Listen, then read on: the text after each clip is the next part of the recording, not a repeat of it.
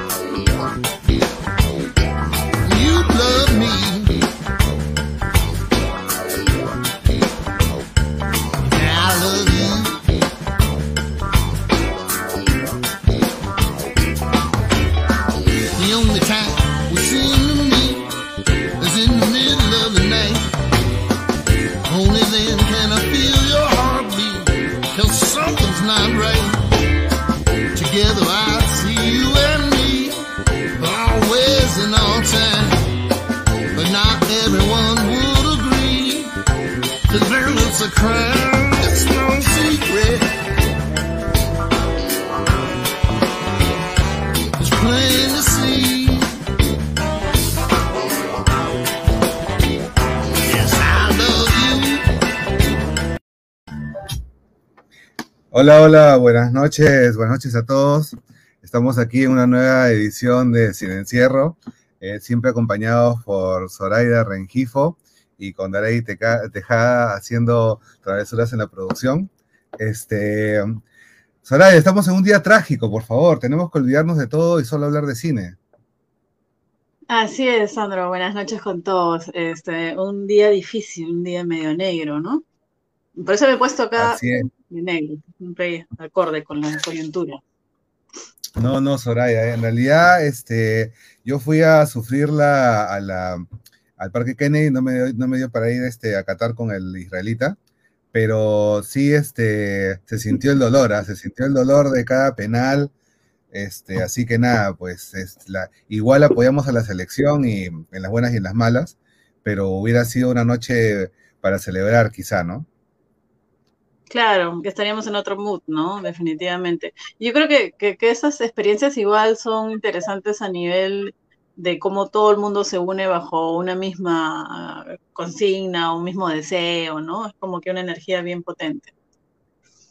Sí, sí, oye, y este, entonces eh, quería comenzar el programa diciendo, bueno, felicitaciones porque sé que has sido eh, jurado del Festival eh, al Este en una de las categorías, ahorita vamos a conversar de eso, eh, así que ha sido un gran trabajo, queremos saludar también a, a Sofía Ferrero, directora artística del festival, que nos, nos hemos vuelto muy, muy amigos y, y que estimamos mucho por sus conocimientos de, de cine.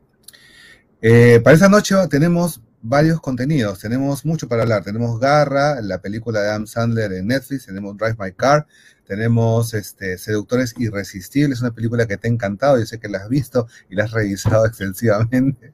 tenemos a Saludos a película nacional. tenemos eh, la visita de Apichatpong Verisathácul. Sí, sí. Eh, eh, Apichatpong Verisathácul, un eh, cineasta tailandés eh, muy importante, ganador de la Palma de Oro en Cannes, nada menos. Va a estar en Lima este miércoles. Vamos a, hablar un poco de eso. Ojalá que podamos hablar también algo con él en persona. También este, vamos a hablar, eh, por supuesto, de eh, las películas de, que ganaron en el Festival Al Este. Y tenemos para cierre un cierre, un cruce de sables láser, porque vamos a volver a hablar de tu serie favorita, Obi-Wan Kenobi. Yo tengo el, el sable rojo y tú tendrás el azul, ya te imaginarás por qué. Yo soy Así- así- llena así de te- luz, por supuesto. Así te, la, así te la pongo, así te la pongo, así te la pongo, no sea, ese capítulo 4. Me gusta muy bien cómo me lo pones porque Este este yo soy, soy pura luz.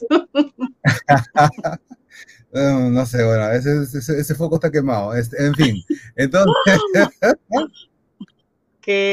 gracias. bueno, vamos, vamos a hablar entonces de una película llamada Garra, que es una película que, de Adam Sandler que está disponible en Netflix. Vamos a ver el tráiler en este momento. Taking me to see basketball or bare knuckle boxing? We do everything. I'm Stanley Sugarman. I'm a scout for the 76ers. So you're 22 years old because you can't be in the draft if you're over 22. Yes, I'm 22 years old. Who's this? It's my son. How old is he? He's 10 years old. Okay. Okay. This Philly thing. There's room to grow there. I want to coach someday. Do you love being away from home all the time? Best chance to win in here is with you out there. What the hell am I still chasing this for? So you're just gonna give up on your dream? Been in this league for 30 years and it's like I'm nothing.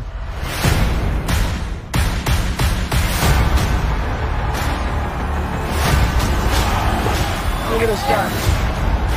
You come to Philly, your whole world's gonna change overnight. I gotta work. My mom and my daughter, they mean everything to me. Salary's $900,000. He will call in sick. In all the years I've been doing this, have I ever reacted this way?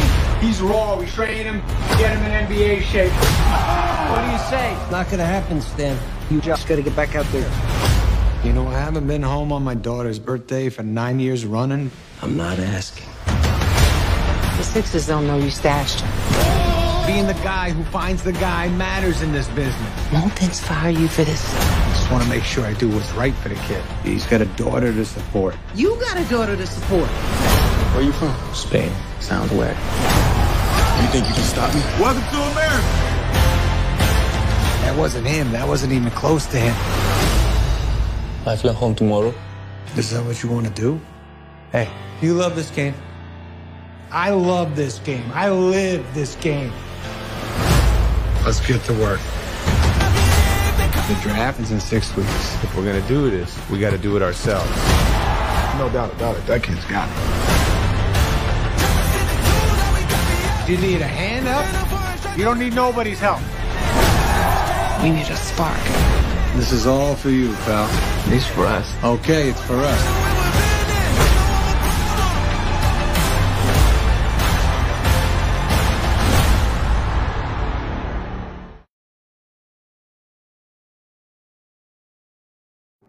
Ese fue el tráiler de Garra, una película que está en Netflix, protagonizada por Adam Sandler. Comenzamos la crítica. Zoraida, ¿quieres comenzar o, eh, Sí. o yo? Sí, claro, he venido buena gente hoy día, este, con mi sable de luz azul, como dices. Eh, a ver, esta es una película que en realidad no debe de generar mayor expectativa, porque digamos que tiene una, una proyección de ser una película estándar, la clásica este, historia. De superación de obstáculos. Este, sin mayor pretensión. Creo que es una película poco pretenciosa, que cumple, muy, cum- muy cumplidora y rendidora, y que para mí lo más destacable, sinceramente, es la, actuación de Adam Sandler, ¿no? Si bien es cierto en otras películas como que ya se ha visto cierta vena, creo que acá en un, en un Sandler más maduro, como que más cuajado, ya deja un poco esa, ese cinismo que en algunas este, películas le he sentido, y lo siento como más humano, ¿no? Por un lado. Este, este chico también, que es el Juancho, ¿no? Este, que es jugador de básquet en su, en su país, me parece que cumple, o sea, creo que toda la película en sí cumple. No siento eh, mayor interés, sinceramente, lo confieso por el básquet, así que me sorprende que me haya, haya terminado la película, a pesar de que no, no me conecta casi en nada, ¿no? Entonces, lo que quiere decir es que está bien hecha y, y como que rinde, ¿no?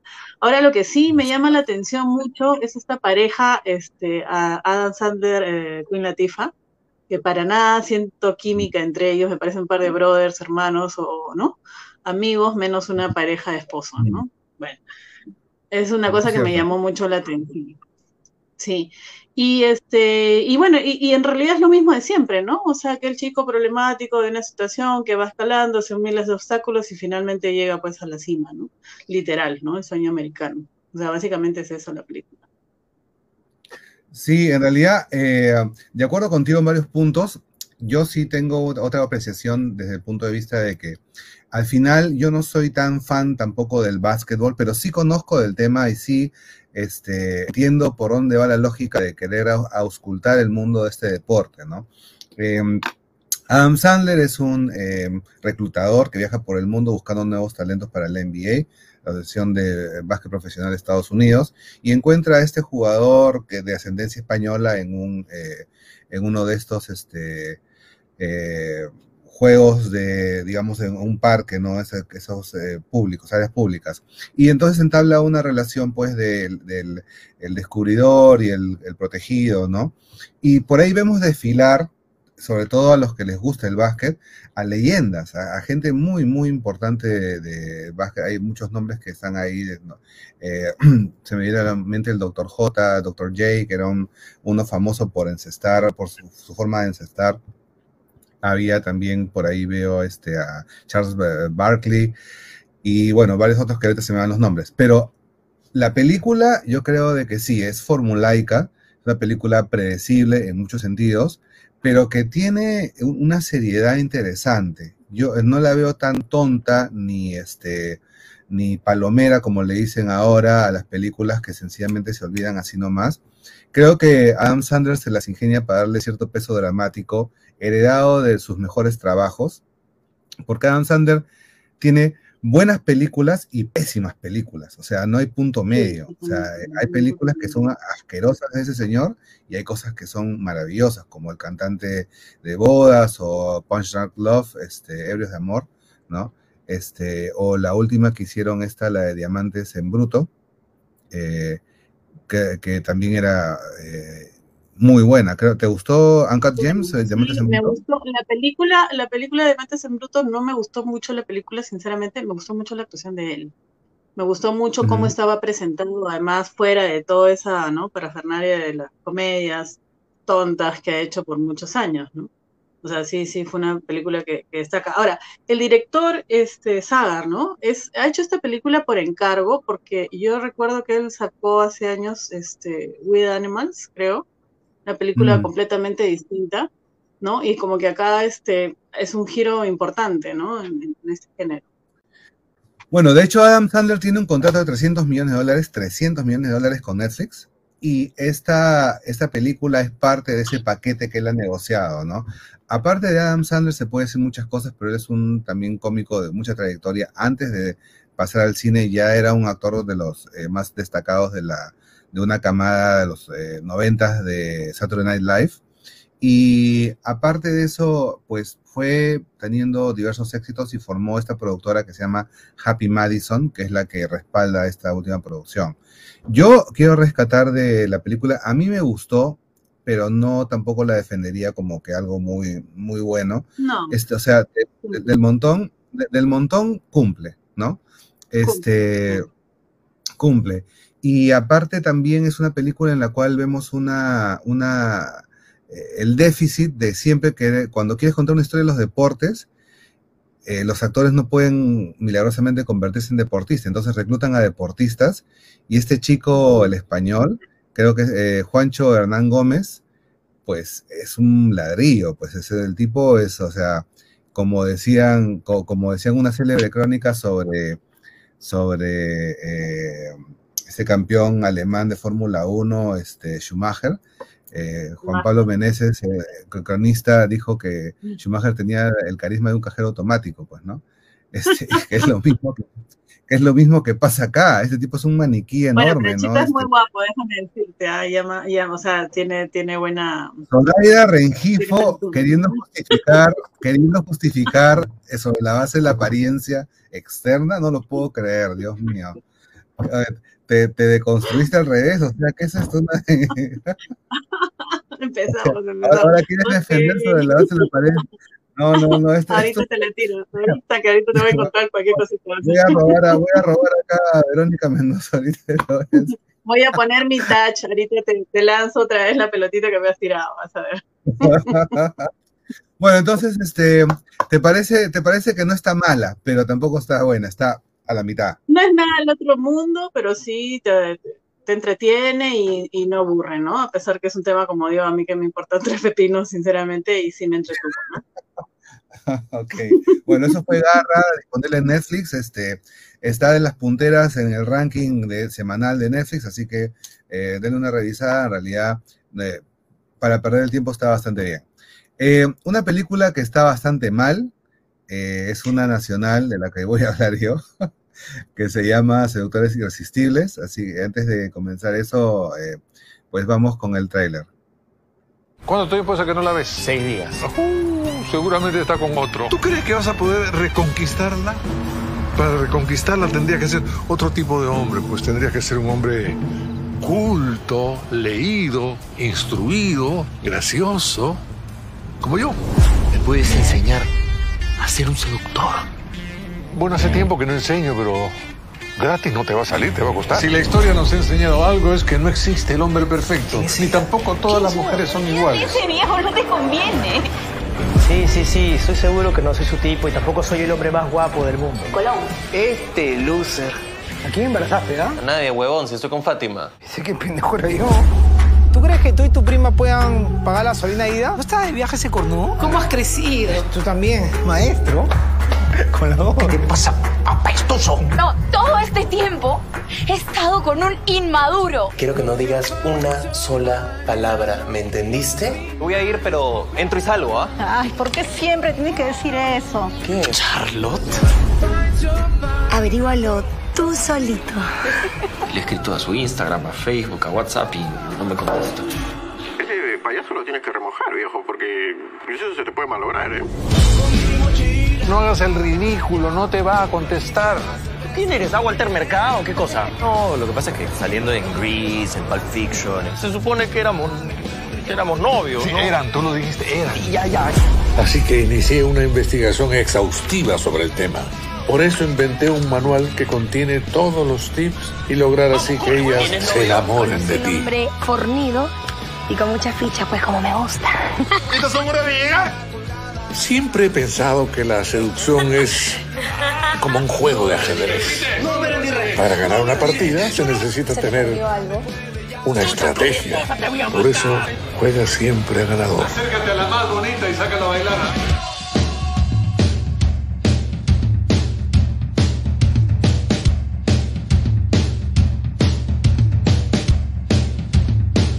Y recuerda, un Casanova nace. Te voy a hacer volar a pedazos, son mierda.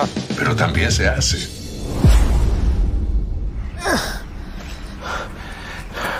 Es una joda, Fermicio. Eso fue eh, el tráiler de Seductores Irresistibles, una película peruana que ingresó hace poco a la cartelera. Eh, yo fui a verla en una función de prensa y una de las cosas que sorprende, primero, esa película que tiene dos directores, uno de ellos se llama Rodrigo Viallo y el otro es Jorge Velarde.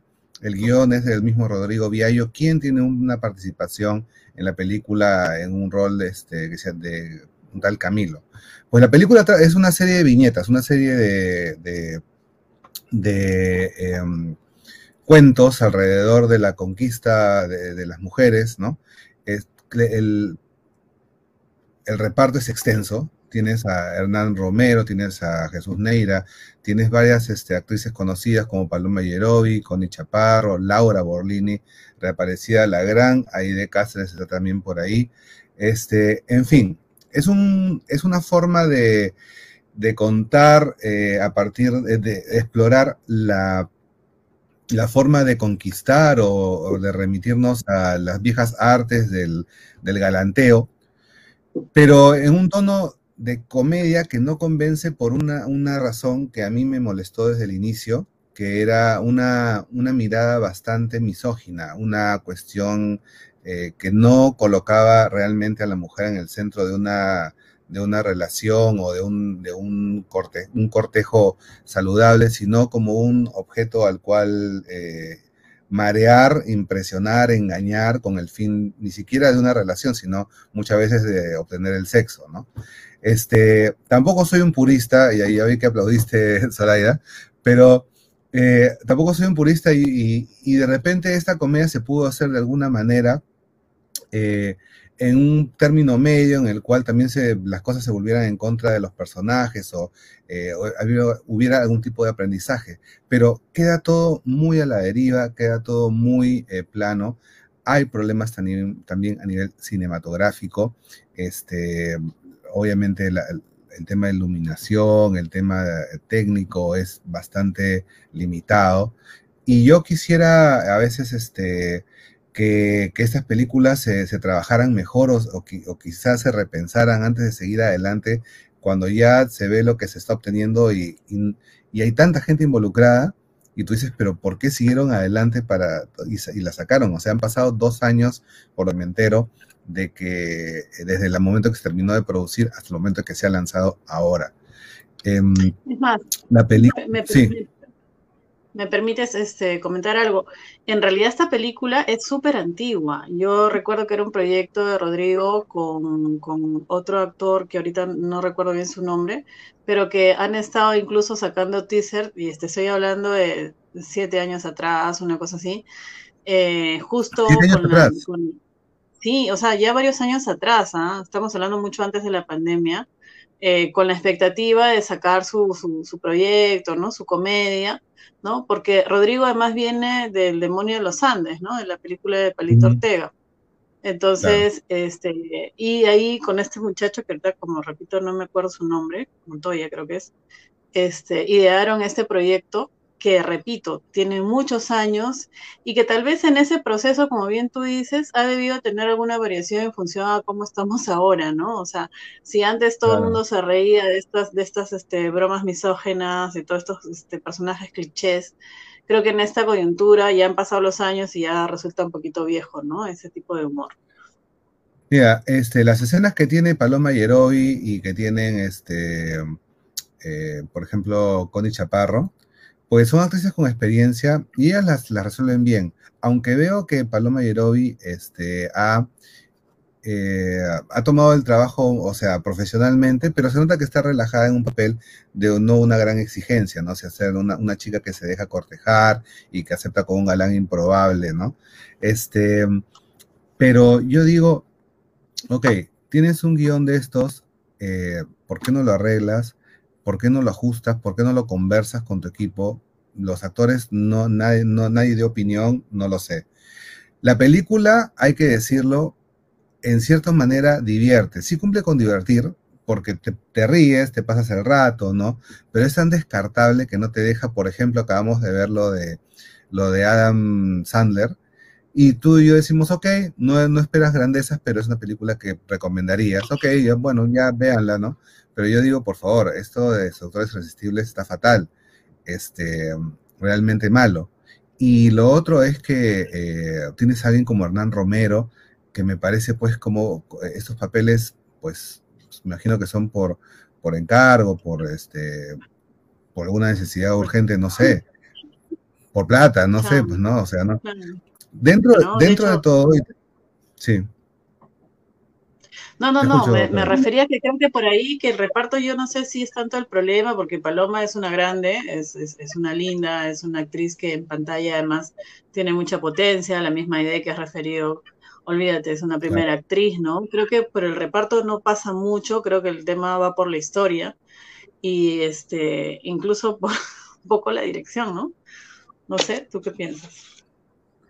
Tam- mira, eh, sí, también la dirección y lo otro es que eh, sorpresivamente eh, Rodrigo Viallo hace un buen papel como el, el resorte cómico, ¿no? Este, yo lo vi, y me gustó eh, verlo, este, yo lo había visto en algunos otros papeles, pero no había, no lo había, este, no dejado ningún impacto en mí. Pero esta vez yo digo, oye, este tipo tiene madera como para hacer comedias más interesantes.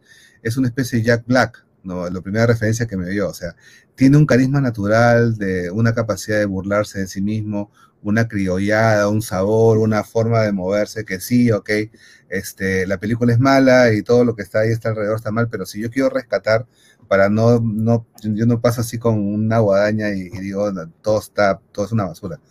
Yo digo, ok, de estas cosas hay, hay- se puede rescatar. Yo rescataría la actuación de Camilo Via, de, de, de Rodrigo Viallo como Camilo, rescataría a Paloma Yerovi, rescataría a Connie Chaparro y, y lo que hace Hernán, Hernán Romero, que se toma su papel de, de- de maestro conquistador muy a pecho y, sí, de sensei y, y hay unas referencias a Casanova que son tan oxidadas y por ahí hay una, hay una referencia que se nota de la antigüedad de la persona que escribe el guion, porque dice, ¿qué te crees, MacGyver? Y yo estaba con, con Daray, habíamos, habíamos ido con Daray a, ¿cómo se llama?, a, a ver la película, la función de prensa, y digo, "Oye, ¿conoces quién es MacGyver? Y Daray medio que sí le sonaba, pero, o sea, MacGyver es una referencia de viejo, pues, ¿no? O sea.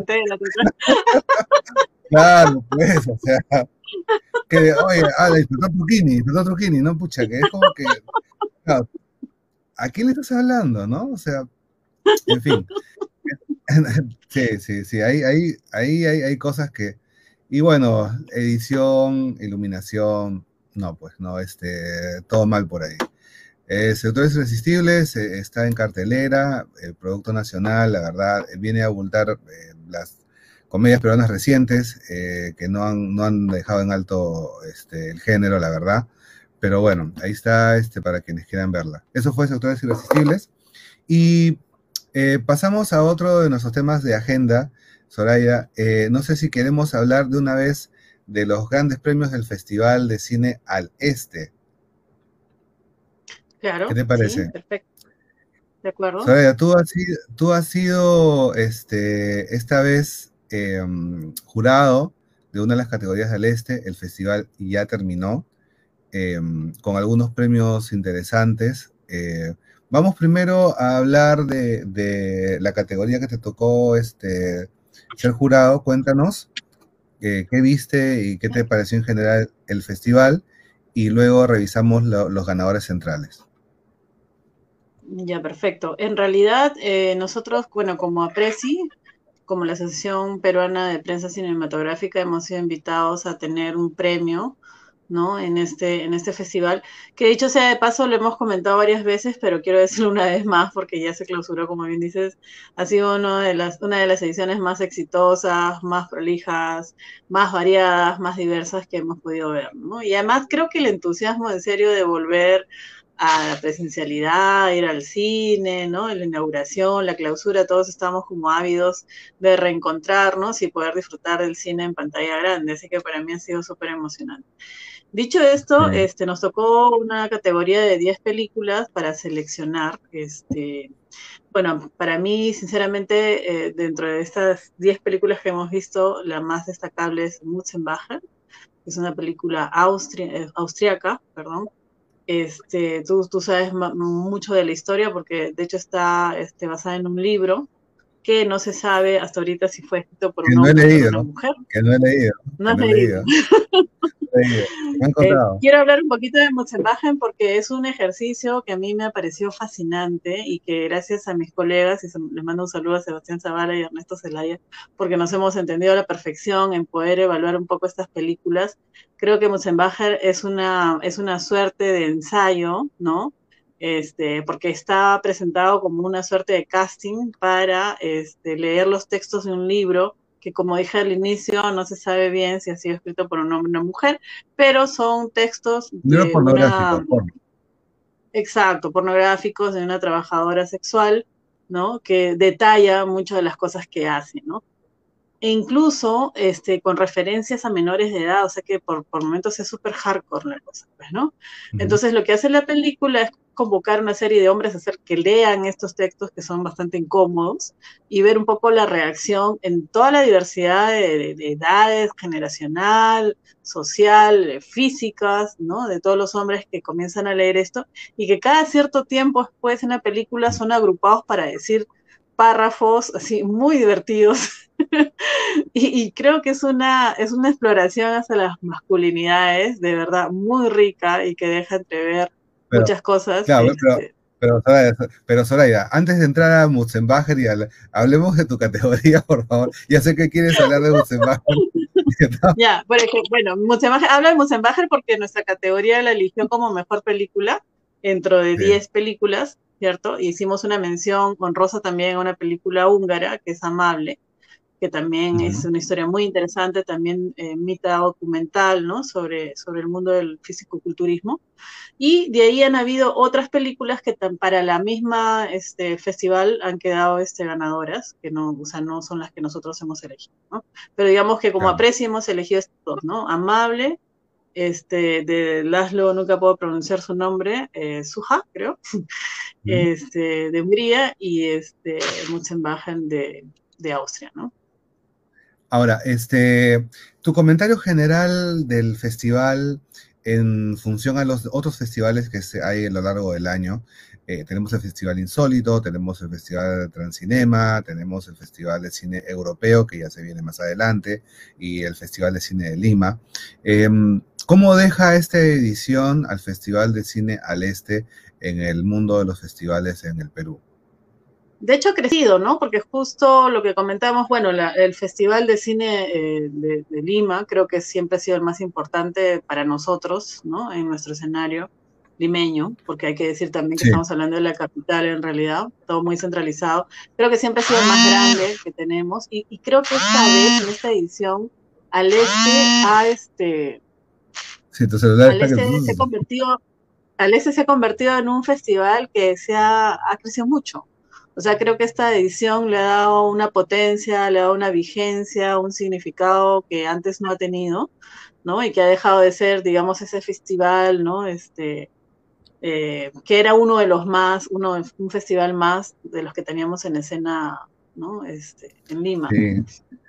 Yo disfruté varias funciones, este, tuve algunas anécdotas por ahí en algunas funciones también, pero me gustó mucho el poder, este, eh, la presencialidad, esta palabra tan, tan rara que se nos ha incorporado después de la pandemia, pues ha servido para reencontrarse con una variedad de cine eh, de mucha calidad. Otras veces para mí, para mi gusto, mi apreciación, me parecía que eh, al este era bastante alternativo, de repente lejano en alguna de las elecciones, pero creo que este año se ha abierto, ha una convocatoria mucho más este, plural y también con un balance entre lo, el atractivo comercial de algunos títulos y también por ahí metiendo unas cosas un poco más eh, difíciles o, o, como se llama, desafiantes, pero que en realidad también eran interesantes descubrir. En una de las mejores funciones que fui, a una función de cortos coreanos, pues estábamos en, en la noche, estábamos en el, eh, eh, al aire libre de noche, muriéndonos de frío en el, en el Museo de Arte Contemporáneo en Barranco, pero vimos un corto que era la, hija de Dios, el baile de la hija de Dios, algo así, eh, de, sobre una transexual que tenía, este, veía obligada a hacer el servicio militar obligatorio allá en Corea, Sur Corea, y pues la, terminó el corto 20 minutos y la gente aplaudió espontáneamente, ¿no? Y esa, esa experiencia de cine, esa, ese gusto del descubrimiento de ver una película de la cual no sabías nada, no sabes qué vas a ver, te dicen, anda, mira y ya está, y salir con esa felicidad, esa energía, pues eso yo lo extrañaba, ¿no? Solo me emocioné tanto cuando vi todo, este, Top Gun Maverick, pero es algo que tú no sabes apreciar. Entonces, este... Entonces, ahora sí, ahora sí, vamos a ver las ganadoras de este del festival. Vamos a hablar de Mutzenbacher y vamos a hablar de Madera y Agua este, de Jonas Bach. Eh, mejor película, Arena Mojada de Elena Neveriani, película suiza. Mejor eh, eh, premio de la prensa para Mutzenbacher. mención especial para la línea de Ursula Mayer de Suiza y la mención especial Madera de Agua Jonas Bach de Alemania. Eh, creo que tenemos un tráiler de Mussenbacher por ahí. Wenn man bedenkt, dass das Jahr 365 Tage hat und wenn man nur gering gerechnet den Tag mit drei Männern einschätzt, so macht das an 1100 Männer im Jahr, macht in drei Jahrzehnten wohl 33.000 Männer. Es ist eine. Bueno, ese, ese micro, micro trailer fugaz, este, eh, lo agradecemos a Daray por haberlo conseguido, Daray Tejada, eh, nuestra productora. Eh, la verdad es una película que acá lo decimos pues caleta, ¿no? Todavía no hay una mayor distribución, no hay unos subtítulos este, eh, satisfactorios este, que podamos conseguir para pasar por trailer, pero eh, es una película eh, de una directora austriaca sobre una, eh, novela pornográfica anónima. Se presume quién es el autor, todavía no se sabe si es hombre o mujer, como bien decías, y es un documental, es un documental no un documental de descubrimiento, de salir a la calle y enfrentar un tema este, descabroso, algo, algo que hay que investigar en la calle, sino en un recinto cerrado, en un ecosistema controlado. La directora Ruth eh, Beckerman, perdón, eh, Ruth Beckerman, está bien, perdón, eh, convoca a varios varones, supongo que austriacos, al menos germanoparlantes, serán unos 50, 60 creo, Soraya, me corregirás, y les da fragmentos para que lean en voz alta el contenido de esta obra pornográfica. Ahora, como hombre, yo puedo decir que parte del descubrimiento obviamente es el, el porno encubierto en los colegios y, la, y esta cosa de pasarte y reírte y, y toda esa complicidad entre varones, ¿no? Sé que la experiencia del porno, este, en mujeres, tú me la podrás decir, yo no, no, puedo hablar por mujeres, pero este, a mí me parecía interesante eh, que pues todos somos, como dicen, muy machitos de tenerlo y, y, cómo se llama, y decir, ay, el porno, ¿no? Y, ah, préstame la porno.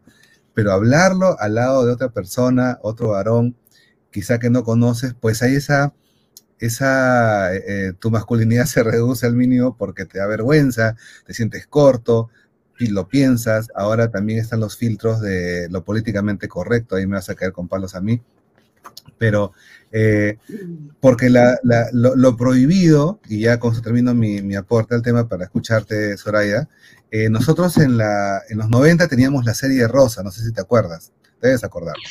Eh, esta serie erótica, cuasi porno, que se veía a las 11 de la noche en Canal 13, creo, y entonces este, todo el colegio en el cual yo estaba, que era de varones, todos estaban pendientes de la serie Rosa, pues, ¿no?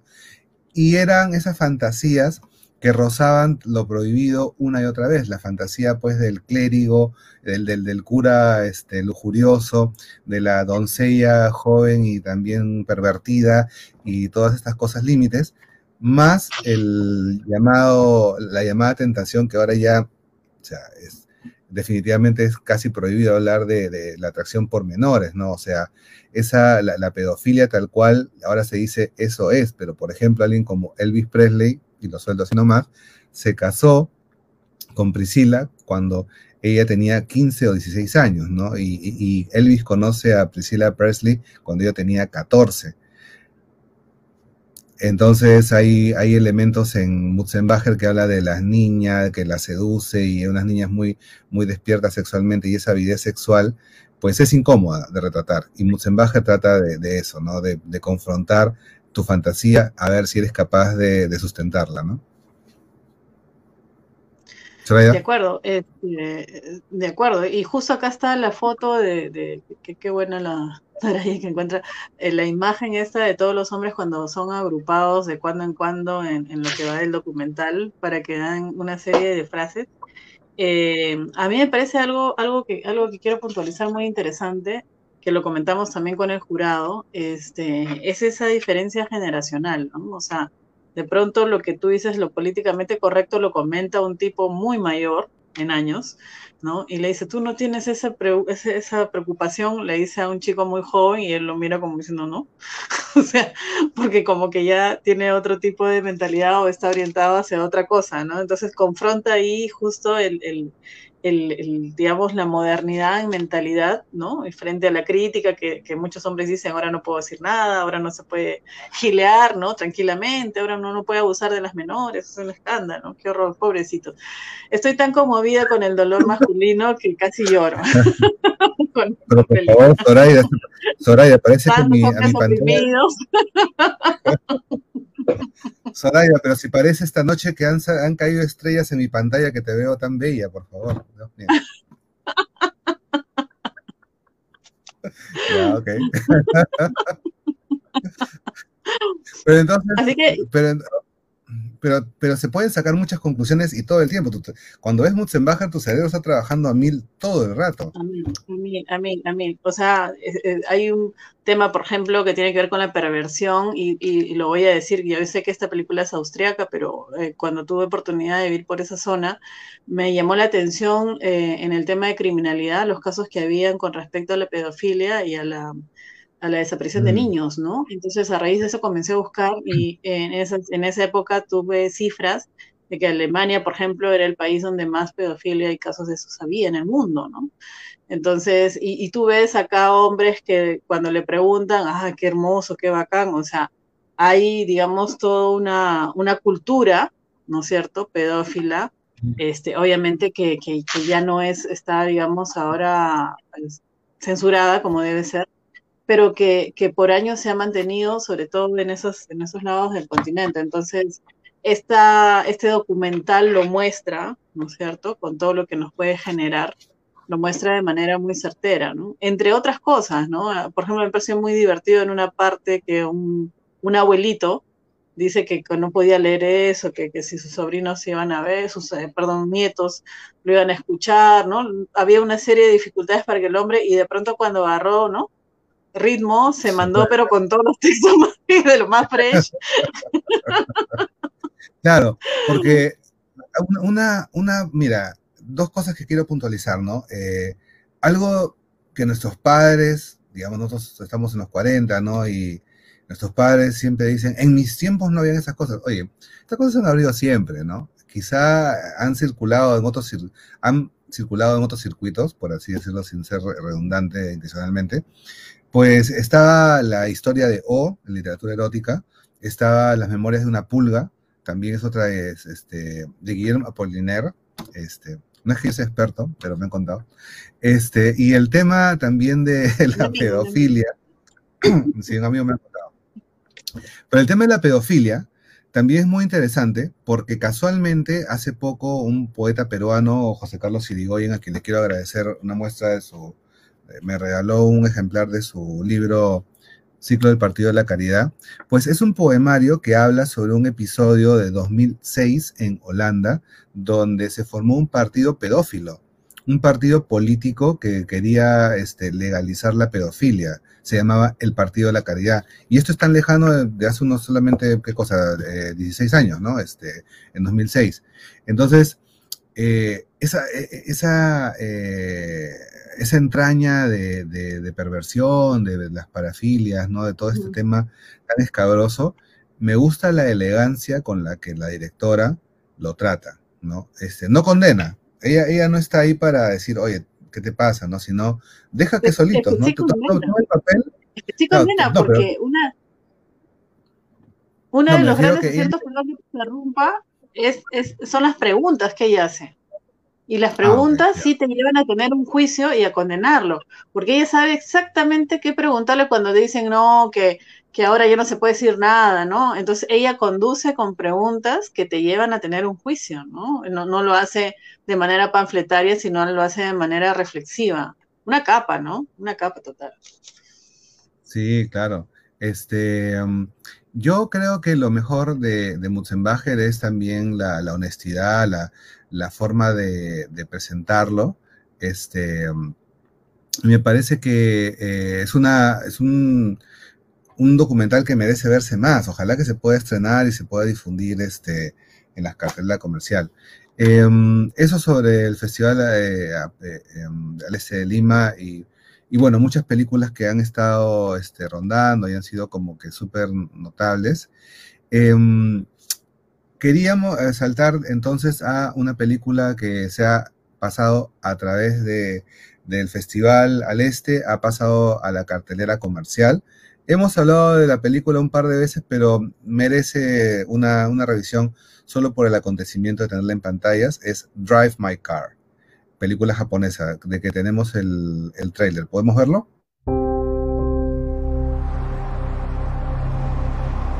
今回は私たちの決まりでドライバーを用意します。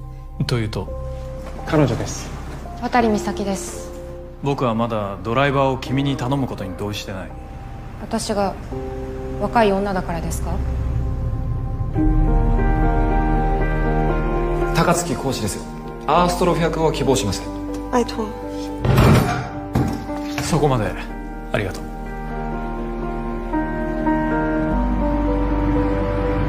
カセットテープを再生してくれないか？はい。どうした？そんな浮かない顔をして。誰の声なんですか？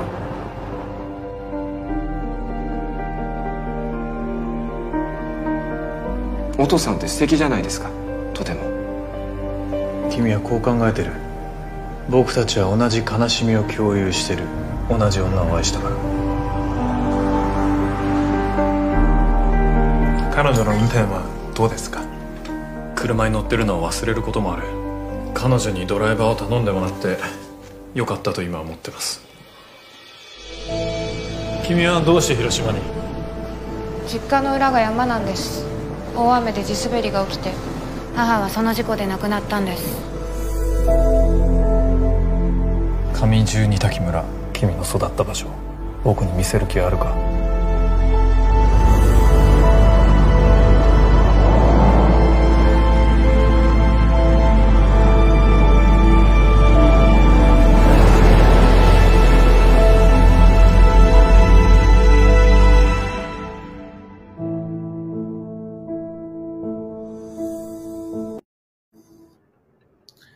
Bueno, eso fue Drive My Car, el trailer. ¿Tienes algo para comentar sobre la película, Soraya?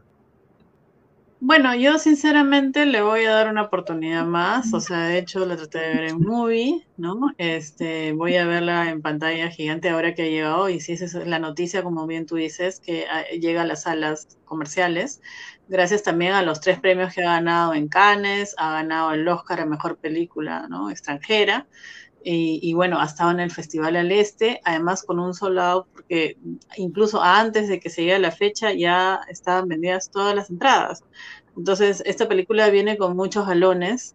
Eh, repito, cuando yo la vi, ya lo hemos comentado antes, no conecté con la película, me pareció demasiado larga quizás su magia esté en la pantalla grande y por eso digo que le voy a dar otra oportunidad, pero creo que está cosechando demasiados éxitos Tamaguchi y creo que es uno de los directores de los que más se comenta últimamente, ¿no? Sí, Ryusuke Tamaguchi, este, un director que tiene una sensibilidad particular, eh, porque es fría la película, si la, si hablamos este, a nivel cinematográfico, no este, es eh, que cinematográficamente plana, pero digamos que cuida la, arquitectura visual, tiene, cuida mucho los planos, la construcción de los planos.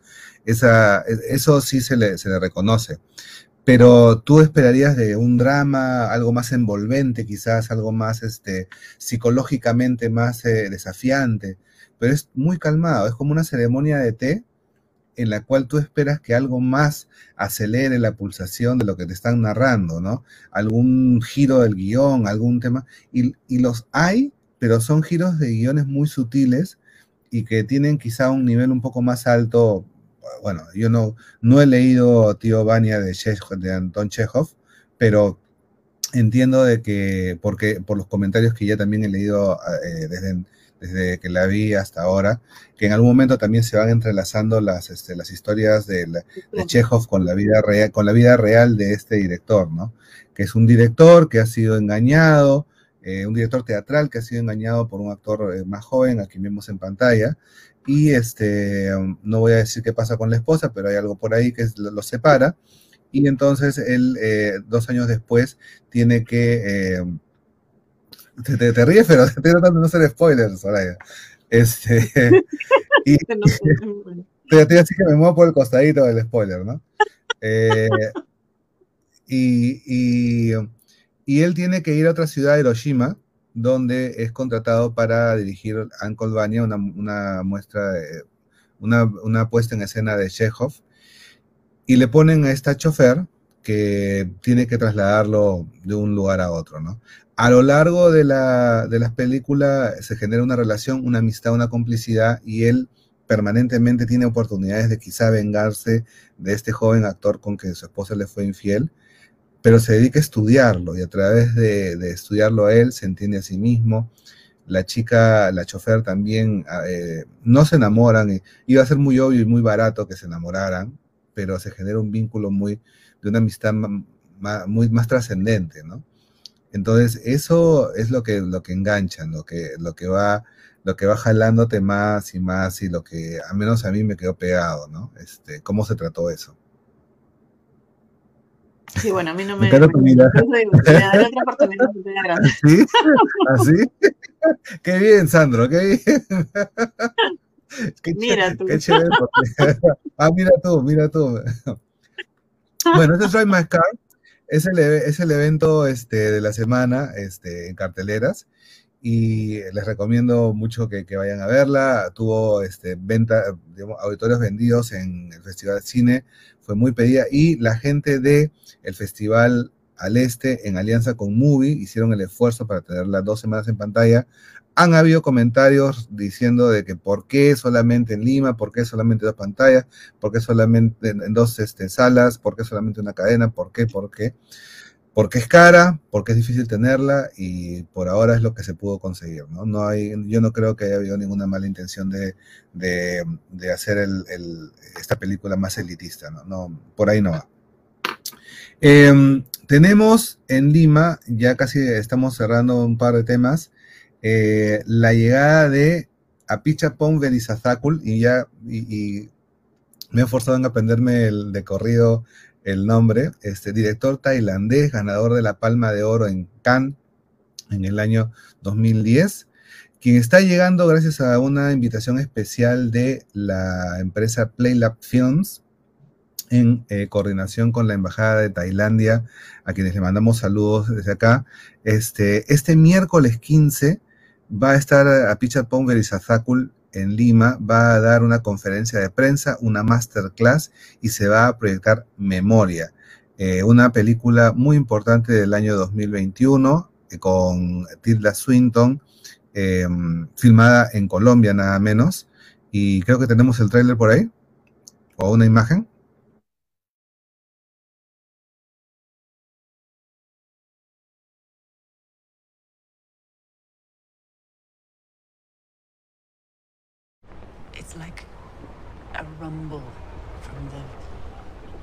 Core of the earth.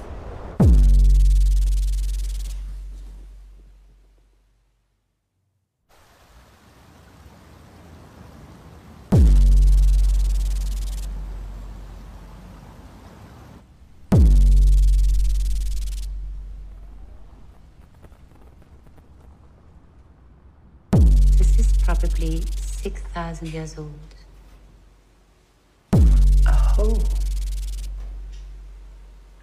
Yes. Drilled into her head to release bad spirits.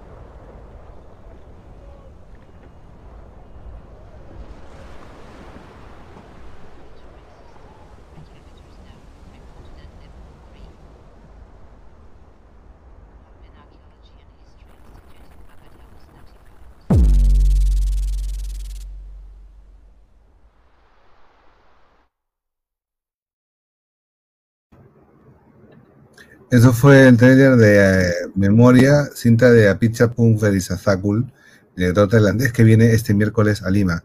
¿Tú este, eh, tienes algo para contarnos de Apichapong? No, yo lo que tengo es una expectativa enorme porque esta película viene súper bien comentada, viene con sus jalones, ¿no es cierto? Este, todo el mundo quiere, y es más, yo, yo comento algo ya, este, un poco de este mundo cinematográfico. Ahorita todos están locos por, por estar en este evento del miércoles que es una cosa así tipo full day para los que escribimos o comentamos de cine, ¿no? Porque vamos a tener la oportunidad no solo de que sea una conferencia de prensa, sino que hay una masterclass seguido después de la misma, de la proyección de la película, ¿no? Entonces, yo lo que tengo en realidad es una expectativa enorme por ver este trabajo que, según muchos, es lo mejor de la cinematografía de los últimos tiempos. Así, así he leído, ¿no? Así he leído. Así has leído. A ver, ahora este, tenemos una foto de Pichatpong por ahí, no sé si la tenemos, eh, para que sepan de quién estamos hablando. Esa, eh, es memoria. Eh, yo lo que te puedo decir, Soraya, es que es una película que no, que, que, es tan desafiante como Drive My Car. También es tres horas y es un cine bastante contemplativo, lento, que no se digiere rápido, o sea, es una película que, que requiere una, una introspección particular y paciencia en algunos momentos. Yo mismo me desesperé en algunas instancias porque yo, yo, yo mismo me he desesperado viéndola, este, pero reconozco de que obviamente pues hay que tener una disposición de que voy a hablar con este director. No, no es una película de contemplación, no es una película para pasar el rato, es una inmersión en el lenguaje y las intenciones de, de a quien se le conoce en el mundo del cine como Joe. Así que mejor hablemos de Joe, porque es muy, muy largo su nombre. este, si él prefiere que le digan Joe. Entonces, em, ella tenía una película que a mí me había llamado la atención hace tiempo que se llama Tío Bunny, recuerda sus vidas pasadas. Hay una constante de, de Joe en filmar en la selva, en los temas de que lo remiten quizá a los bosques de su Tailandia natal. Y ahora, ahora que él venga, él, él también viene a, una inmersión en la selva peruana. Se va a Tambopata durante una semana con 50 cineastas, 50 cineastas que han postulado para estar con él.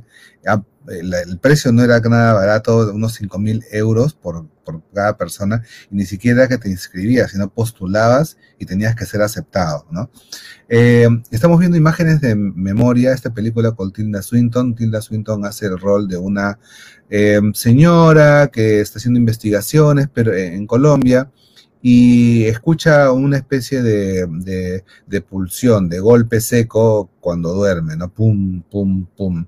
Quiere identificar la fuente de esa pulsión y graba el sonido, va a un estudio de audio en una universidad Bolívar, de la Universidad Javeriana, creo, de, Bogotá, y este, no se explica bien em, eh, mucho sobre su vida, pero bueno, ella está ahí y habla algunas escenas en castellano, y luego los personajes aparecen y desaparecen, gente con la que ella ha estado en escena, luego parece que nunca existieron, luego ella se traslada a la selva y este esta, eh, sin spoilear, esta, esta pulsión, este golpe que, ella escucha, este, tiene una explicación, ¿no? Y una explicación que a veces tú dices, pero, pero ¿cómo y, de dónde, no? Pero ya tiene un lenguaje ahí fantástico de Apichatpong que, que es interesante de explorar, ¿no? Eh, Memoria no se estrena así nomás, es una película que Alpichapón ha decidido no, que Joe ha decidido no estrenar en salas, sino que se hace como un road movie, una, perdón, como que está de gira, como tú tienes que ver en dónde se va a presentar y si tienes la suerte de verla a la vez, ¿no? Itinerante, itinerante, sí, sí. Eso es. Entonces, este, eso es lo que sabemos. Eh, él viene a dar su, eh, su masterclass, entrevista, y de ahí se interna en Tambopata eh, varios días para para compartir su visión de cine, que por lo, por lo visto es, es eh, ¿cómo se llama?, muy respetada del cine por los cineastas, ¿no? Está bien, está bien, estamos con toda la expectativa de verlo. Bueno, yo que no lo he visto. ok, entonces este, llegó el momento que estabas esperando. Creo que hemos hablado del este de Lima, de Apichacumber y Zazacul, hemos hablado de Mutzenbacher, pero Soraya solo quiere hablar de algo. Solo quiere de algo, quiere prender el sable láser. quiero quiere, sacar mi espada, mi espada con luz azul, mi luminosidad, mi...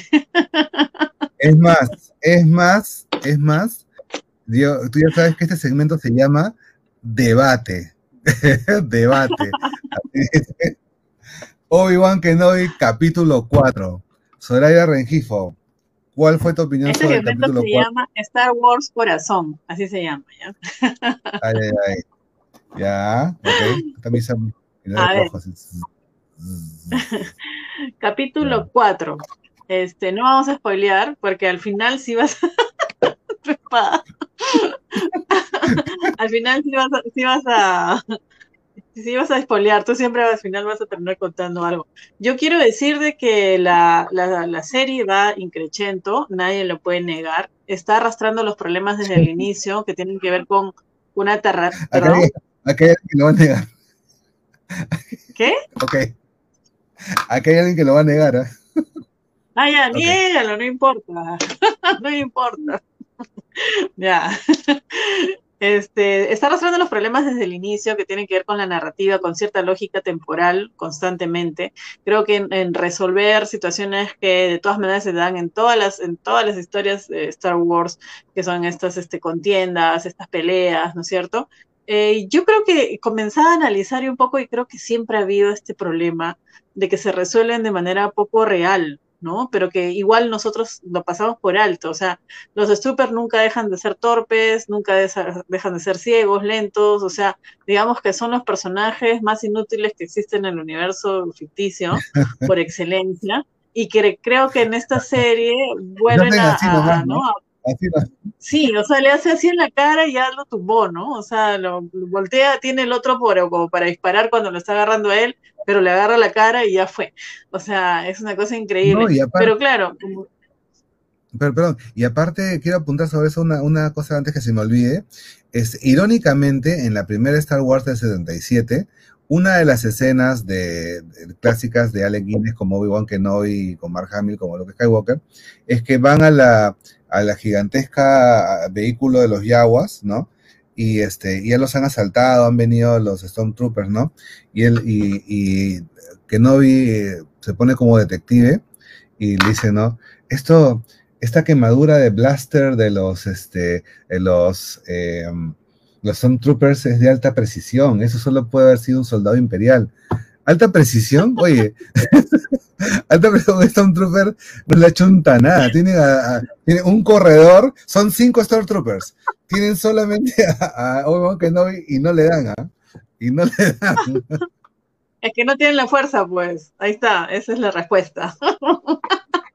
No, pero yo creo que yo creo que en ese primer este la primera entrega de Star Wars, yo sinceramente pienso que se refería al tipo de arma que tenía el imperio, ¿no? Y que ese, digamos, era una, una prueba del impacto que había tenido este, la tecnología del imperio, ¿no? A nivel de pistola.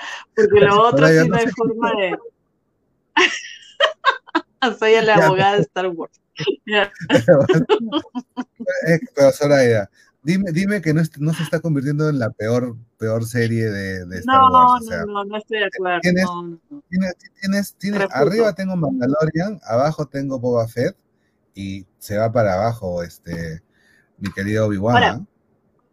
Ya, yo repito, hay un problema que siempre se da en Star Wars de cómo se resuelven las peleas, ¿ah? y eso desde la primera.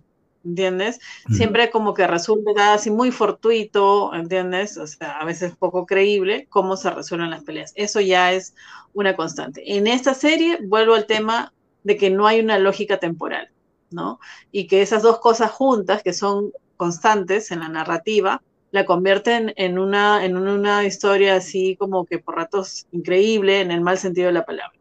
Sin embargo, a nivel actoral, y ahora sí quiero hacer hincapié en la pequeña, que lástima que ahorita no me acuerdo el nombre, que habíamos comentado que era antipática, y dice, pero si Leia, desde el inicio, cuando ella está grandecita, se muestra como una mujer muy antipática.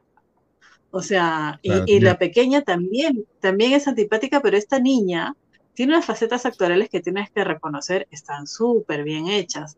Cada intención, cada intención en su cara, en sus muecas, en su mirada, está muy bien trabajadita. Yo te diría que es una de las mejores actrices tan pequeñas que he visto en los últimos tiempos, ¿no? Creo que le espera una carrera muy interesante y que claro, ya no quiero spoilear, pero después llega, ¿no? Obi-Wan en toda esta situación que constantemente tiene que ver con la niña y ya como que todo resulta un poquito fantasioso fuera de lo real. ¿no? Sin embargo, creo que las actuaciones son una, una gran, este, un gran acierto y me gusta mucho, y sorry que aquí sí voy a spoilear, este paralelo que se hace entre este, cuando se calcina Anakin en la batalla que todos conocemos, en Mustafa, ¿no es cierto? Y la escena que queda pendiente para dar inicio a este cuarto capítulo, ¿no? Que se supone que obi viene también de quemarse, entonces hay un paralelismo entre ambos personajes que me parece un acierto también interesante dentro de la historia por todo lo que nosotros conocemos que hay detrás. Entonces ahí sí veo una continuidad. Sí, Mayra, dime.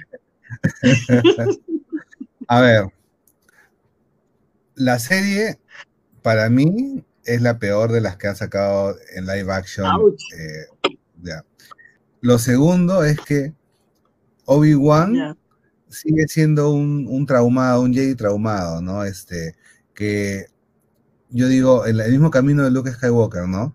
Este, no puede manejar las emociones al final, o sea, eh, no quiere pelear, recién se está redescubriendo, por así decirlo.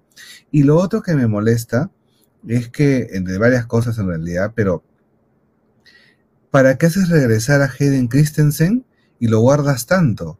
¿No? Yo creo que el, tema de o con Darth Vader, si lo ibas a guardar un poco a Darth Vader, lo metes del capítulo 2 y le das duro a la presencia de Darth Vader, ¿no? Pero eh, ya, ya nos vamos al capítulo 5, faltan dos nada más, y yo no creo que levante, ¿ah? tendría que hacer un, tendría que haber un evento pues súper este, abridor de...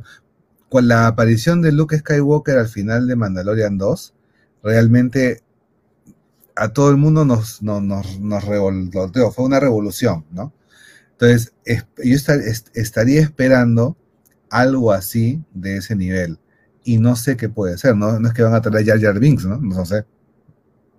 Bueno, pero pueden mostrar al mismo Anakin, ¿no? Que, o sea, mostrarlo de una manera un poco más interesante, ¿no?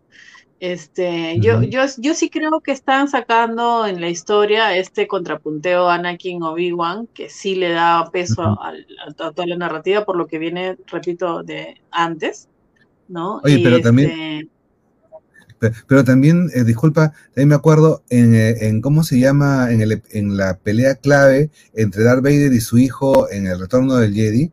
Darth Vader este, le lee la mente a Anakin. Darth Vader le lee la mente a Luke y dice, este, tus sentimientos lo han traicionado a tus amigos, ¿no? Tus sentimientos han traicionado a tus amigos, van a morir y también han traicionado a tu hermana gemela tenías una hermana gemela, si tú no, si tú no, eh, Obi-Wan fue sabio al escondérmela. Se la, ha tenido ahí en la propia, en el propio palacio, en la propia estación, y no en las narices de la ¿Y no ha sentido que es su hija? No, pues, pero puede pasar, pues, ¿no? O sea, ya, pero puede pasar, ¿no? O sea, puede pasar, ¿no? No, pues nada. A ver, si la fuerza fuera infalible, si la, la oscuro fuera infalible, pero si el, lado oscuro fuera infalible, entonces ya hubieran ganado todo, hubieran destruido a todos los Jedi, así como cuando Anakin fue y mató hasta los, hasta los niños del templo, ¿no? O sea, obviamente hay cosas que se les van a escapar. No, no, no, no, no lo veo descabellado, o sea, es parte de él, ¿no? Claro, pues. O sea, es, claro, dentro de la narrativa, claro, no, no, no es infalible, los Jays no eran infalibles y Claro. Uno de los dos eh, Tiene que, el problema es de guion y el problema también me parece de dirección de Deborah Chao. Deborah Chao, no, este, me parece que no está, no, está eh, viviendo al nivel de expectativa que, se, había, se, esperaría de, no sé, pues lo que ha hecho Robert Rodríguez en sus capítulos, lo que ha hecho este, ¿cómo se llama? El mismo Filón y ¿no? Toda esta gente cuando se han metido mano directa pues Débora Chao no está, no está, y no lo digo porque ¿No sea mujer. Que hay un problema con el guion, básicamente? ¿No crees que hay un problema con el guion? O sea, yo creo que, va, por guion y dirección. Guión y dirección. O, sea, Evan McGregor conoce su personaje y los nuevos personajes que han puesto, pues que eh, Jeffrey Smith, el, el, ¿cómo se llama? El senador Bail Organa, este, la nueva chica que hace de Leia, está bastante bien, tú mismo lo has dicho. Hayden Christensen no sabe actuar, pero, pero, pero no tiene mucho que hacer, solamente se pone el casco y ya tiene a Darth Vader. Y los, eh, los este, inquisidores, pues están bien. La, la, la, antagonista esta. Ah, ¿no te parece? ¿No te gusta? Los inquisidores están súper bien. No, están súper bien. O sea, imponen, ¿no? Alguien, algún amigo me dijo por ahí, sí, pero Darth Vader no impone. Yo creo que sí impone. Yo creo que a Darth Vader es más, no le están sacando mucho porque entiendo que allá hacia el final va a ser, digamos, una presencia mucho más importante, ¿no? Que, sería lo lógico, ¿no? Este, que además en este proceso de tener que enfrentar la realidad y regresar a su esencia de Obi-Wan Kenobi, como ya sacó acá, ¿no? Muchas cosas con la fuerza, que se supone que está fuera de training y todo, pero lo ha hecho. Yo creo que hacia el final de la historia debe darse un duelo muy importante entre los dos, no como el que hemos visto, que de verdad ha sido muy pobre, sino una cosa mucho más este, articulada, ¿no? Eso es lo que yo espero. Yo creo que, ¿sabes qué? Este, mm, em, yo te, hago una apuesta, no a nivel de quién gana el partido de Perú a, Australia. Yo creo que van a meter a Shoka. Yo creo que van a meter a Ashoka. Porque se viene la, serie de Ashoka Tano, ¿no? Entonces, para mí, tendría sentido un reencuentro de Obi-Wan, Ashoka, y están más o menos en la misma línea de tiempo por ahí, ¿no? O sea, Rosario Dawson puede hacer una, una Ashoka más joven sin ningún problema. Sería un acierto, déjame decirte, ¿ah? porque si hay algo que también está muy interesante en estas series, que siempre, bueno, los gringos están, ¿no? Con las últimas tendencias, eso no, nunca lo voy a discutir ni lo voy a negar, es el hecho de darle este protagonismo a las mujeres en este sentido que tienen, no solo la pequeña Leia, ¿no? Sino a este, Kala, ¿no? Por ejemplo, que tiene un personaje súper potente. Este, normalmente en todas las últimas entregas de las películas de Star Wars también las mujeres han tenido mucho protagonismo. Entonces eso también obedece a toda esta corriente mundial de género, ¿no? De reivindicación que creo que Star Wars también sabe escuchar. Eh, creo que lo, lo, que estás diciendo sería pues un golazo justo en esa dirección, ¿no? Muy necesario. Sí, bueno, y con eso cerramos este, también eh, la edición de hoy y el comentario. Este, esperamos entonces lo que pase en el capítulo, el capítulo 5. Em, quedan dos semanas nada más para que esa serie levante o, se hunda en, en un pozo del, del todopoderoso Sarlacc. Este, Esta serie va a sufrir una digestión de mil años. Este, pero, pero, pero, este, mm, yo tengo esperanza de que levante. Me imagino de que este feedback que estamos dando ahora lo han recibido alrededor del mundo y Disney no se viene con cuentos. O sea, ahorita han puesto sus millones a ajustar cosas en la edición, lo que se pueda salvar en estos momentos, ¿no? al menos es mi conjetura. Este, eso es todo por, hoy. Muchas gracias por estar con nosotros en las buenas y en las malas, arriba Perú. Así que espero que nos, nos hayamos distraído un poco de, estos malos resultados y ya nos veremos la próxima semana. Nos vemos, Zoraida. Gracias, Sandro. Nos vemos el próximo lunes con más cine. Muchas gracias y muchas gracias a Daray Tejada en la producción y en, los pequeños, en las pequeñas travesuras detrás de cámaras. Hasta luego. Gracias,